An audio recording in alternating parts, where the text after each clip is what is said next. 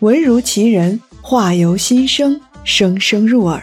欢迎您收听由喜马拉雅出品的短篇言情故事《如果相爱是一场生离死别》，作者听见世界说，由丹丹在发呆、极光八幺八共同陪伴您一起沉浸在这场别样的爱情之中。欢迎订阅、评论和转发。十九集，这样的孩子会纵火，安全失踪。安某还有个妹妹安离，在外地上大学，学校放假的时候会来老城区照看一下安全，但也不会待太长时间。失火后，一直到十九号。才通过小区便利店的一次微信转账联系到安离，又通过安离联系到曹某和安某，都认为小孩子过礼拜找他爸妈去了。跟曹某和安某通过电话才发现，安全根本没去见他们。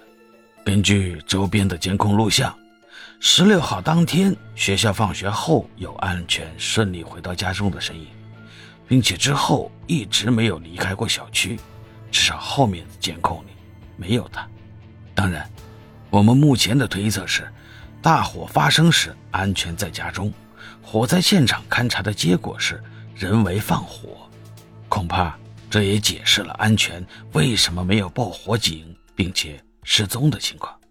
池方没有接茬儿，他还在考虑。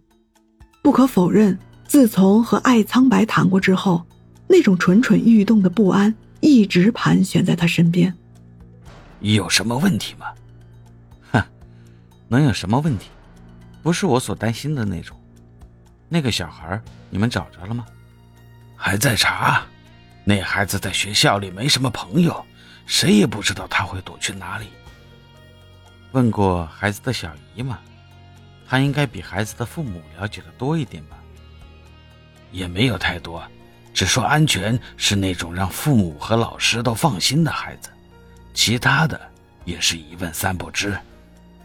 这样的孩子会纵火？没找到他以前，谁也说不准。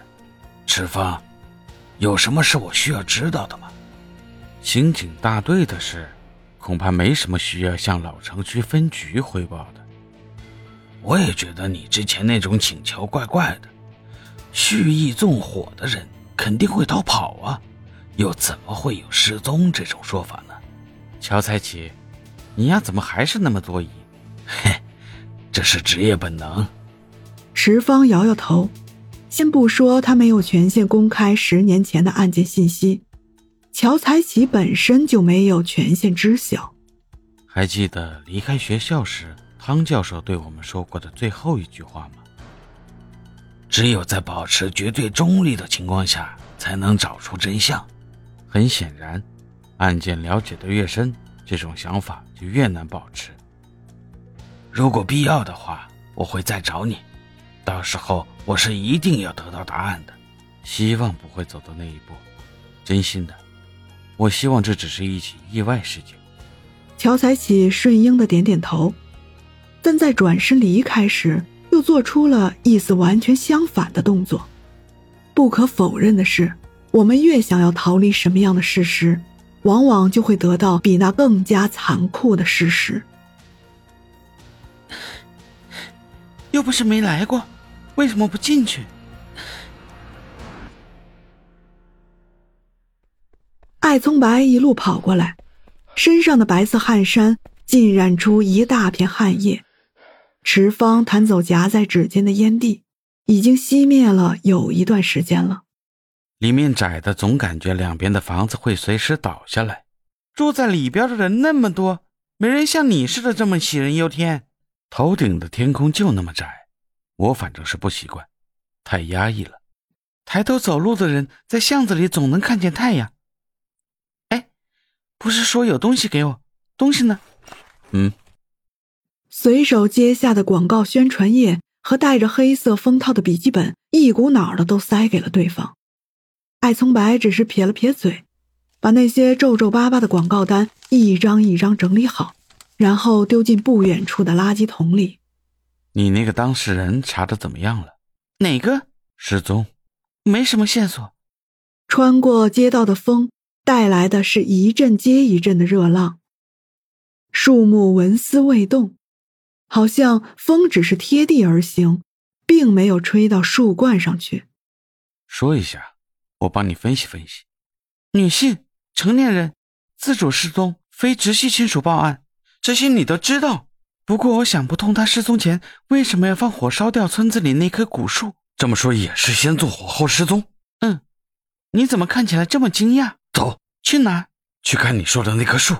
漫漫岁月中生长起来的大树身上多了一些烈火灼烧的痕迹，一些碳化的枝干被修剪掉，它的样子有了不小的变化。真是可惜这棵大树了，不知道明年还能不能发出新芽。确定是失踪的那个人纵火吗？他目前是嫌疑人。发生了什么？嗯。嫌疑人家庭关系怎么样？在我看来，蓝英的父母都是掌控欲很强的人，和子女的相处以打压式为主。嫌疑人有离家出走的迹象吗？在这之前没有。蓝英一直都是很听话的好孩子，除了关于塔塔的事。塔塔，蓝英养的宠物犬。哎，怎么了？宠物犬的死因可能有问题。那个品种的宠物犬一般可以活十二到十五年。但塔塔死的时候才两岁半，这样啊，因为找不到宠物犬的尸体，所以也没办法确认死亡原因。栾英原本是要火化塔塔，但被他父母搅黄了，是挑选受害人的模式吗？你说什么？等我电话。你要走吗？哎，不去家里坐坐吗？挥起的手臂正消失在长长的巷尾。因为奔跑而跳动剧烈的心脏，正承受着难以言表的压抑。好了，本集播讲完毕，还没听够吧？先给个满分好评呗，下集更精彩。